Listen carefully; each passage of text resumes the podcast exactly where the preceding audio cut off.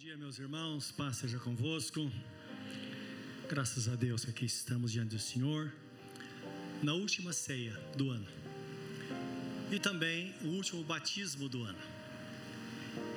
E felizes são essas pessoas que vão ser batizadas hoje, que vão começar o ano na presença de Deus, não é?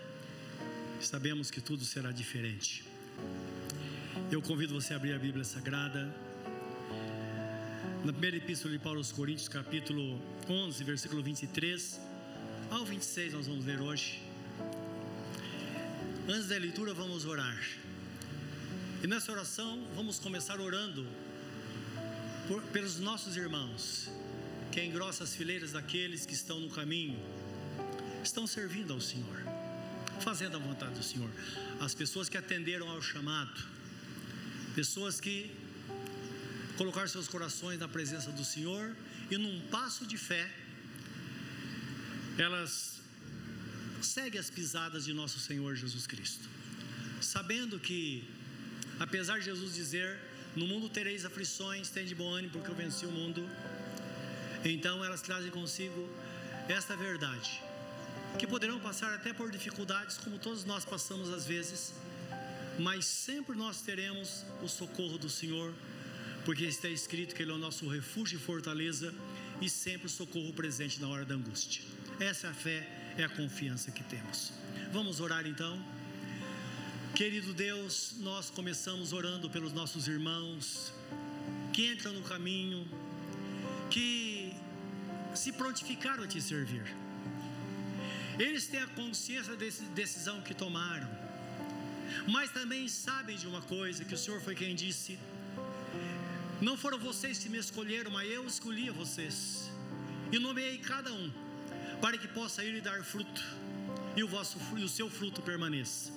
Que desta forma, Senhor, esses irmãos sejam abençoados e permaneçam no caminho até o fim, servindo ao Senhor.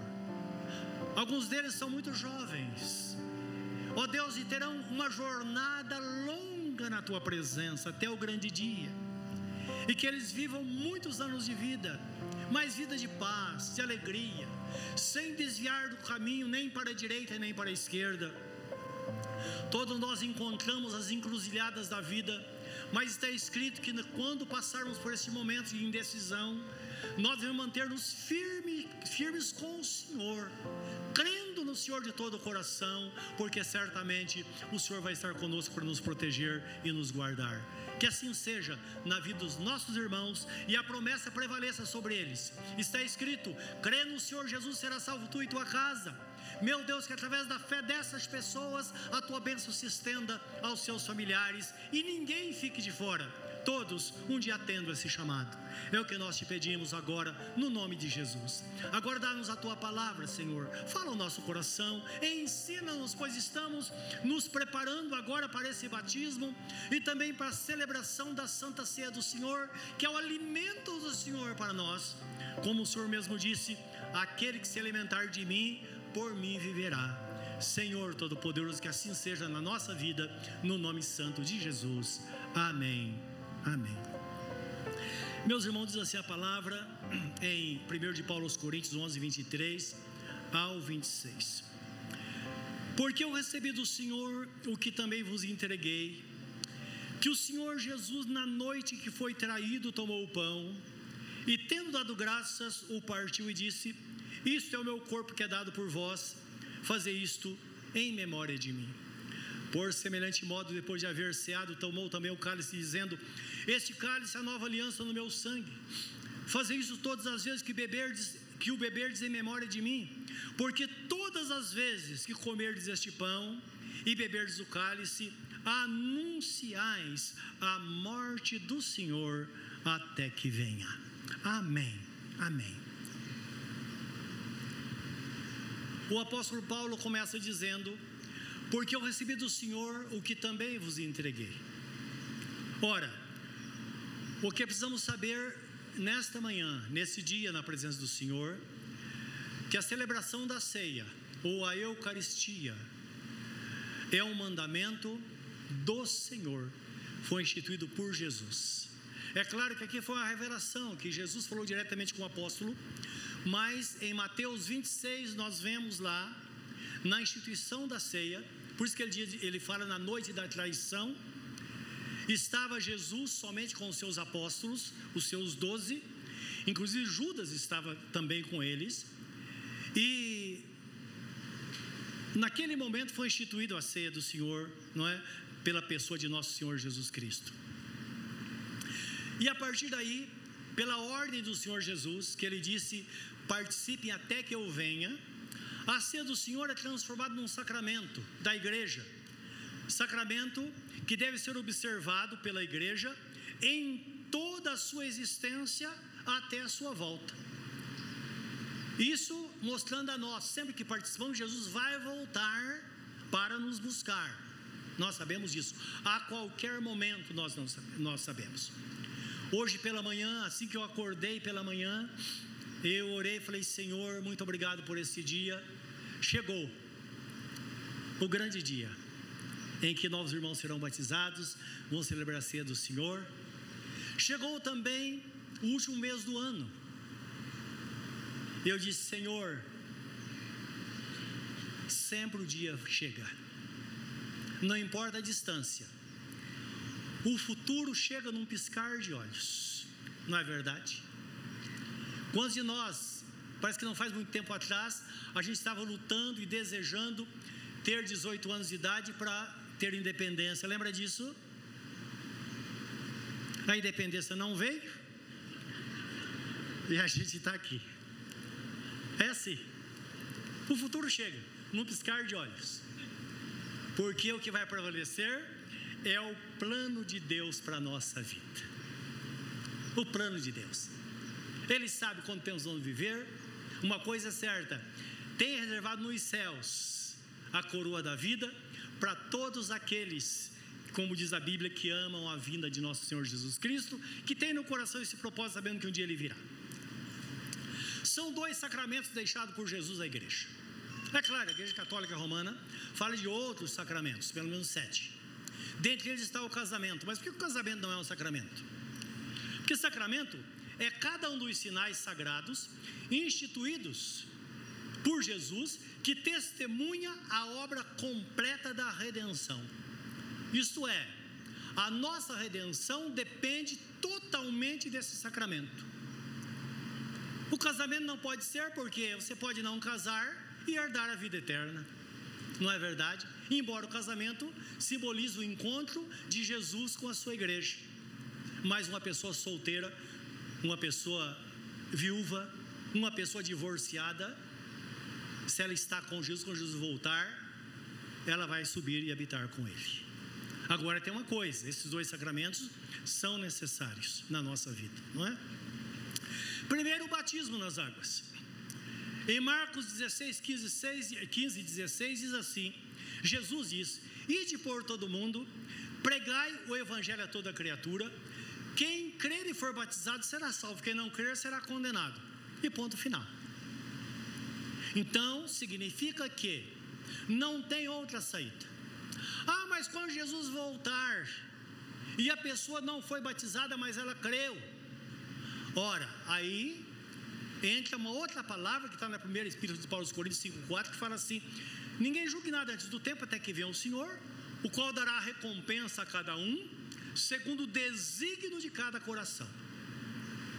É aquela pessoa, não foi batizada, mas como ladrão na cruz, se tivesse tempo, seria batizado.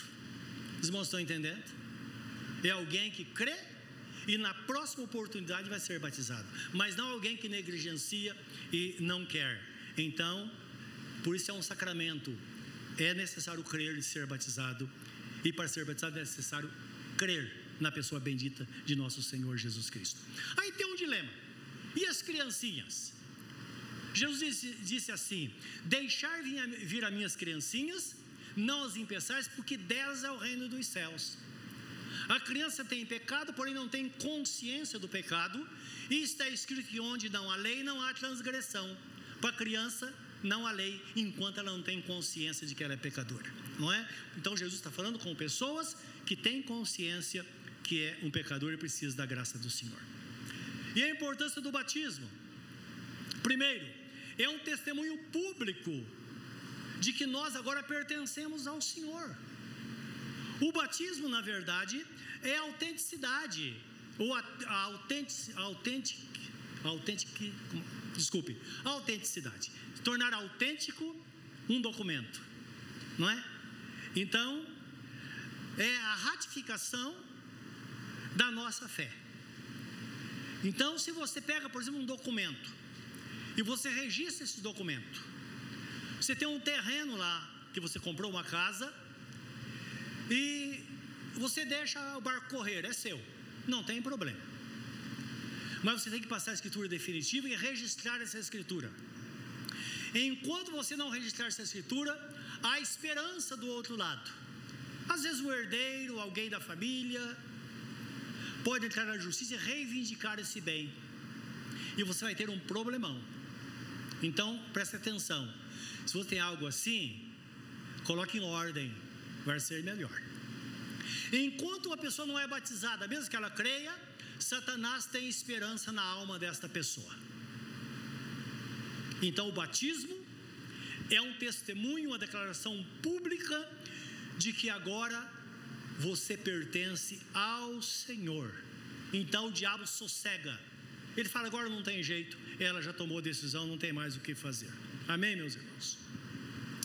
Também o batismo, ele testemunha, ele representa a morte, sepultamento e ressurreição de Jesus. Então pense, Jesus nasceu. Por isso que a data do nascimento é igualmente importante a data da sua morte e ressurreição. Jesus não tivesse nascido, como a pastora disse, não haveria morte nem ressurreição. E o batismo representa isso: a morte, a ressurreição e um novo nascimento, não é? E nós sabemos que essa realidade espiritual, ela acontece na vida de todo aquele que crê. Por isso que Jesus, Jesus disse: creia e seja batizado. E eu queria ler com vocês esse texto, que é muito importante, em Romanos é, 6, 1 a 13, que diz assim: preste bem atenção nesse texto. Livros do pecado pela graça. Que diremos, pois? Permanecermos no pecado, para que seja a graça mais abundante? De modo nenhum. Como viveremos ainda no pecado, nós os que para ele morremos? Ou porventura ignorais que todos nós que fomos batizados em Cristo, fomos batizados na sua morte? Fomos, pois, sepultados com ele na morte pelo batismo, para que, como Cristo foi ressuscitado dentre os mortos, pela glória do Pai, assim também andemos nós em novidade de vida. Porque se fomos unidos com Ele na semelhança da Sua morte, certamente o seremos também na semelhança da Sua ressurreição. Sabendo isso, que foi crucificado com ele o nosso velho homem, para que o corpo do pecado seja desfeito, destruído, e não sirvamos mais o pecado como escravos, porquanto quem morreu está justificado do pecado. Ora, se já morremos com Cristo, cremos que também com ele viveremos, sabedores de que, havendo Cristo ressuscitado dentre os mortos, já não morre, a morte já não tem domínio sobre ele. Pois quanto a ter morrido, de uma vez morreu de uma vez para sempre morreu para o pecado, mas quanto a viver, vive para Deus. Assim também vós considerai-vos mortos para o pecado, mas vivos para Deus em Cristo Jesus. Não reine, portanto, o pecado em vosso corpo mortal, de maneira que obedeçais às suas paixões. Nem ofereçais cada um os membros do seu corpo ao pecado como instrumento de iniquidade mas oferecei-vos a Deus como ressurreto dentre os mortos, e os vossos membros a Deus como instrumento de justiça. Amém. Então, percebendo no mundo espiritual, é esta a realidade. E nós somos chamados a ter uma vida que possa condizer com esta realidade. Isto é, fazer a nossa parte e dedicar e viver inteiramente para Deus, tornando-nos cada vez melhor para o Senhor nosso Deus. Então o batismo, ele dá ao crente, a Bíblia Sagrada fala que dá ao crente um revestimento, uma cobertura, uma proteção. E olha como é interessante quando a Bíblia fala do batismo. Em Gálatas 3, 26 a 27, escrito pelo apóstolo de São Paulo, diz assim: Todos vós sois filhos de Deus pela fé em Cristo Jesus. Sim. Porque somos filhos de Deus pela fé em Cristo Jesus? Porque está escrito: Porque pela graça sois salvos mediante a fé. Isso não vem de vós, é dom de Deus, não vem por obras para que ninguém se glorie. Então o mérito é todo do Senhor. Foi Ele quem fez por nós, e crendo nele nós temos então esta justificação. Então todos vós sois filhos de Deus pela fé em Cristo Jesus, pois todos vós que fostes batizados em Cristo, vos revestistes do Senhor Jesus. Então pense em revestimento. Revestimento significa vestir de novo, mas não tirar uma veste por outra. Não. Significa a ideia é essa. A pessoa colocar, vamos pensar, colocar uma roupa nova sobre a roupa que ela está vestida. Como se fala em, em veste de justiça, vamos pensar, uma coisa foi usada sempre pela igreja, uma veste branca sobre a veste.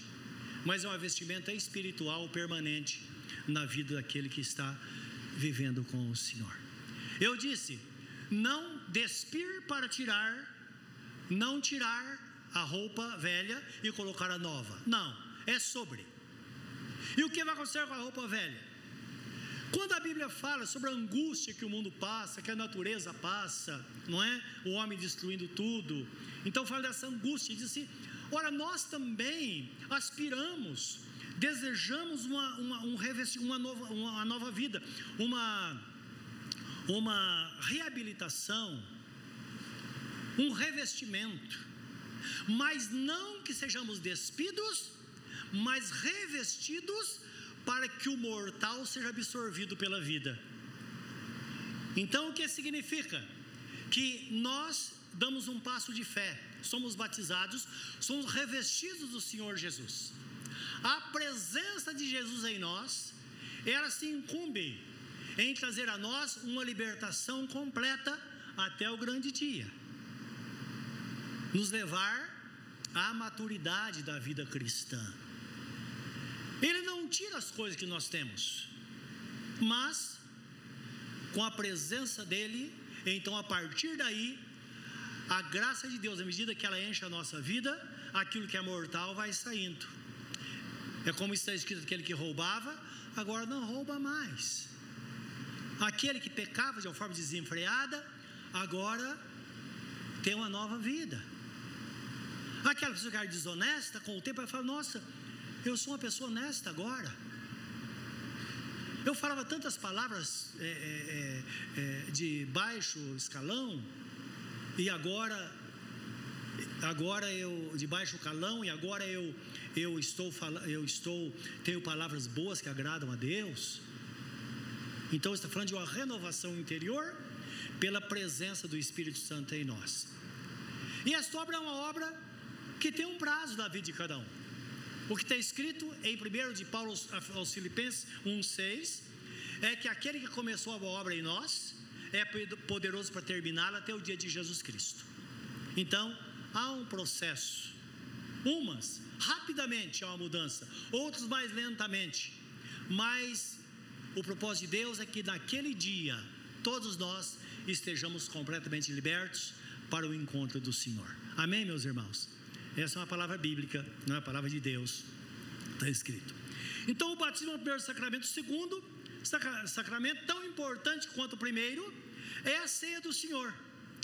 Porque a ceia do Senhor, meus irmãos, ela revela todo o processo legal do sacrifício de Jesus na execução do seu plano para a nossa salvação. A salvação para salvar a humanidade, para levar a humanidade perdida aos pés do Salvador. Então a ceia do Senhor revela tudo isso. E na apresentação nós vemos que o texto fala, 1 de Paulo aos Coríntios 11, 23 a 25, diz assim, eu lembro até o 26. Então, fala que no dia da traição, Jesus tomou o pão, não é? Isto é, ele assumiu a natureza humana, que o pão significa a natureza ou carne, então ele assume a natureza humana. O texto fala que depois, então aí, o Deus Espírito recebe um corpo, mas um corpo humano, porque Jesus é o Deus Todo-Poderoso que assumiu a natureza humana. Olha o que diz em João 1,14: O Verbo se fez carne e habitou entre nós, vimos a sua glória como a glória do unigênito do Pai, cheio de graça e verdade. Então, mostrando que Jesus, o Verbo divino, a expressão de toda a vontade de Deus, a expressão da própria vida, ele assume a natureza humana para habitar entre nós, para sofrer e para mostrar para nós que, como homem, ele sofreu e venceu, e como humano, você vai vencer também. Essa é a questão. Por isso que, assim como Jesus suportou, nós suportaremos toda e qualquer provação, porque se Deus é por nós, certamente nós seremos vencedores. Após ter assumido a natureza humana, isto é, tomado o pão, ele deu graças, isto é, ele se ofereceu a Deus. Dar graça significa oferecer, consagrar, para que seja santificado. Uma vez entregando a Deus, o próprio Pai o deu de volta para nós. Então ele partiu e ofereceu aos seus discípulos, dizendo que Jesus estava sendo moído agora na cruz e oferecido para resgate da nossa própria vida, para que nós pudéssemos então viver para o Senhor.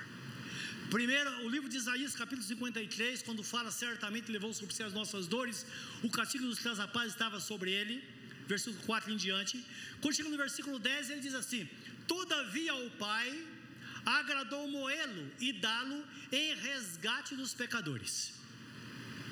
Então foi o Pai quem o entregou. Então é uma questão muito importante. Muito importante porque as pessoas que traíram Jesus, Judas Iscariote, os judeus que o entregaram, os judeus que disseram mata-o, crucifica-o, e trocaram Jesus por um assassino que era Barrabás. Essas pessoas não foram isentas de culpa. Essa é uma questão muito importante para nós hoje, não é? Porque aprove a Deus, é Deus permitiu que as coisas acontecessem, mas também as pessoas que se prontificaram a se colocar em lugar de assassinos, eles responderam por aquilo que fizeram. Os que se arrependeram foram salvos pelo sacrifício de Jesus. Os que não se arrependeram, então receberam a justa condenação. É por isso que o apóstolo, o, o apóstolo Pedro, em Atos 2,39, 2,36, ele diz assim: quando fala aos judeus, saiba com toda certeza, ó Israel, que Jesus a quem vocês crucificaram, Deus o fez Senhor e Cristo. Então precisamos ter esse entendimento, até para não ficarmos cultuando o povo de Israel, porque hoje o povo de Israel, Israel de Deus, é a igreja. A Bíblia Sagrada fala que a circuncisão que fazia com que houvesse um povo especial para Deus, hoje perdeu o valor a partir da vinda de Jesus, porque hoje os verdadeiros israelitas são aqueles que não são circuncidados na carne, mas circuncidados pelo sangue de nosso Senhor Jesus Cristo, circuncidado em seus corações. Circuncisão significa algo é, em volta. Então era um sinal físico que o menino recebia mas hoje nós somos circuncidados pelo sangue de Jesus em nossos corações. Então hoje, não importa. O apóstolo Pedro fala em capítulo 4, versículo 12, já dizendo assim: porque debaixo do céu não existe nenhum outro nome dado entre os homens através do qual devamos ser salvos. Jesus era o Messias prometido, ele é o Messias prometido, ele é o único Salvador.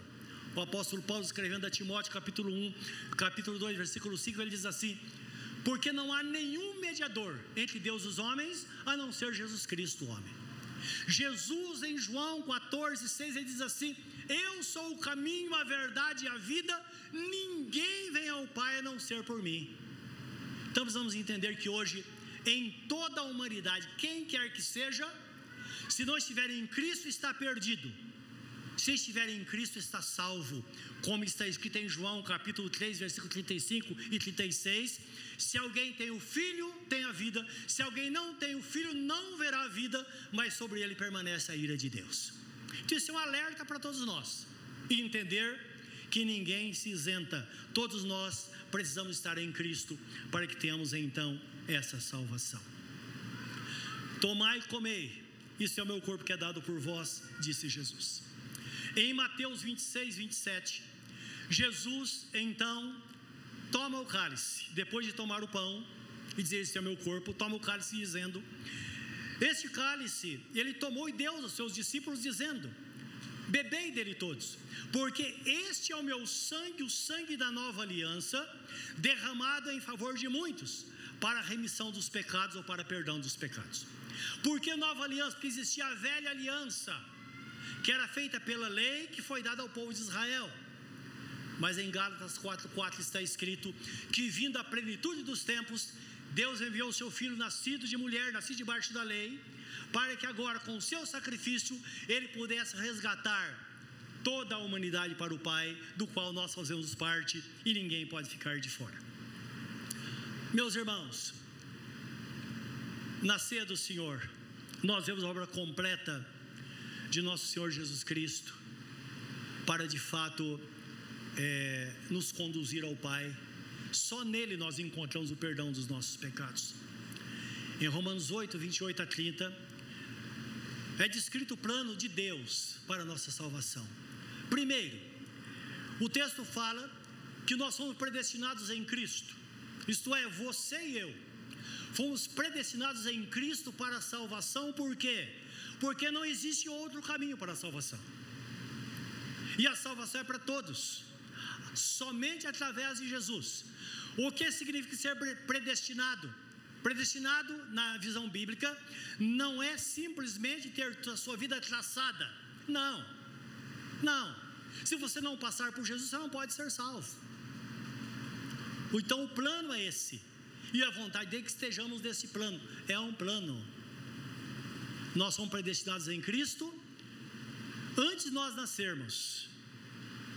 Quando o Pai nos criou, nos enviou e deu vida a nós, Ele enviou confiando que a nossa salvação seria para sempre, porque nós passaríamos por Jesus. Agora, o passar por Jesus, entregar a vida para Jesus, aí depende da decisão de cada um, não é? Então a palavra diz assim, eu quero ler com os irmãos, o último texto que vamos ler. Diz assim em Romanos 8, 29 a 30, 28 a 30. Sabemos que todas as coisas cooperam para o bem daqueles que amam a Deus, daqueles que são chamados segundo o seu propósito. Porque aos que de antemão conheceu, também os predestinou para serem conforme a imagem de seu filho a fim de que ele seja o primogênito entre muitos irmãos. E aos que predestinou, a esses também chamou. E aos que chamou, a esses também justificou. E aos que justificou, a esses também glorificou. Então diz que aquele que foi conhecido por Deus, o Salmo 139 diz, Davi escreve, o salmista Davi, ele fala assim: quando eu era uma substância sem forma no ventre da minha mãe, Ali o Senhor me conheceu todos os meus dias foram contados, um a um, nenhum ficou de fora. São palavras nós pensarmos. E principalmente para aquele que diz: não, quando é que a vida entra num ser humano? E as pessoas fazem isso para alguns para justificar o pensamento do aborto, de abortar uma criança. Não, o texto fala: quando era uma substância sem forma, não tinha forma nenhuma. Lá, Deus traçou o plano, escreveu todos os meus dias, Ele me conheceu lá. E uma vez me conhecendo, Ele me predestinou. E aquele que predestinou também chamou. Quantas vezes Deus chamou você? Talvez você esteja aqui e está deixando a vida correr. Quantas vezes Deus chamou você usando pessoas, usando alguma coisa, sempre uma situação, dizendo: Olha, acorda, O caminho é Jesus, entrega-se a Ele. Porque nele você vai encontrar descanso para a sua alma. E Jesus disse: Eu sou manso e humilde de coração e acharei descanso para as vossas almas. E esses irmãos ser batizados hoje atenderam ao chamado, simplesmente isso. E aqueles que foram chamados também foram justificados. Isso é pela fé em Jesus, nós somos justificados, não por justiça, justiça própria, mas porque nós cremos nele que fez por nós. E uma vez sendo justificado, nós seremos glorificados. E essa glorificação, claro, diz respeito ao dia em que nós seremos arrebatados para vivermos para sempre com o Senhor, mas também diz respeito a esta proteção que Deus, que Deus dá a nós durante nossa jornada aqui na terra, fazendo com que Sua graça esteja sobre nós e o inimigo é, não, não nos vença em qualquer situação. Meus irmãos, a qualquer momento, não sabemos quando, pode demorar, mas pode ser hoje, nós não sabemos. Para aqueles que partiram, já chegou esse dia. Quando a pessoa morre, é como uma carta selada que é enviada para Deus. Está escrito: seu espírito vai para Deus que o deu, e o seu corpo fica, vai para o pó de onde foi tirado. Isto é, aquele que partiu voltou para casa, um lugar que todos nós estaremos um dia. Mas lembra, Jesus diz assim: que num piscar de olhos, nós seremos frente a frente com a eternidade milhões e milhões de pessoas. Imagine de repente você abrir os olhos e ver o céu aberto e Jesus lá. Ele com a mão estendida, dizendo: Venham benditos de meu Pai, possuam por herança a coroa da vida, que está preparada desde a fundação do mundo. Entra para o gozo do vosso Senhor, e nós entraremos para a eternidade, e ao passarmos diante dele, ele vai colocar sobre nós, a Bíblia Sagrada fala isso, a coroa da justiça, dizendo: Você é uma pessoa justa não pelos seus atos. Mas, Senhor, eu não fui tão bonzinho assim, eu tão boazinho assim. Mas a justiça está sobre você, porque as vestes de justiça estão no seu corpo.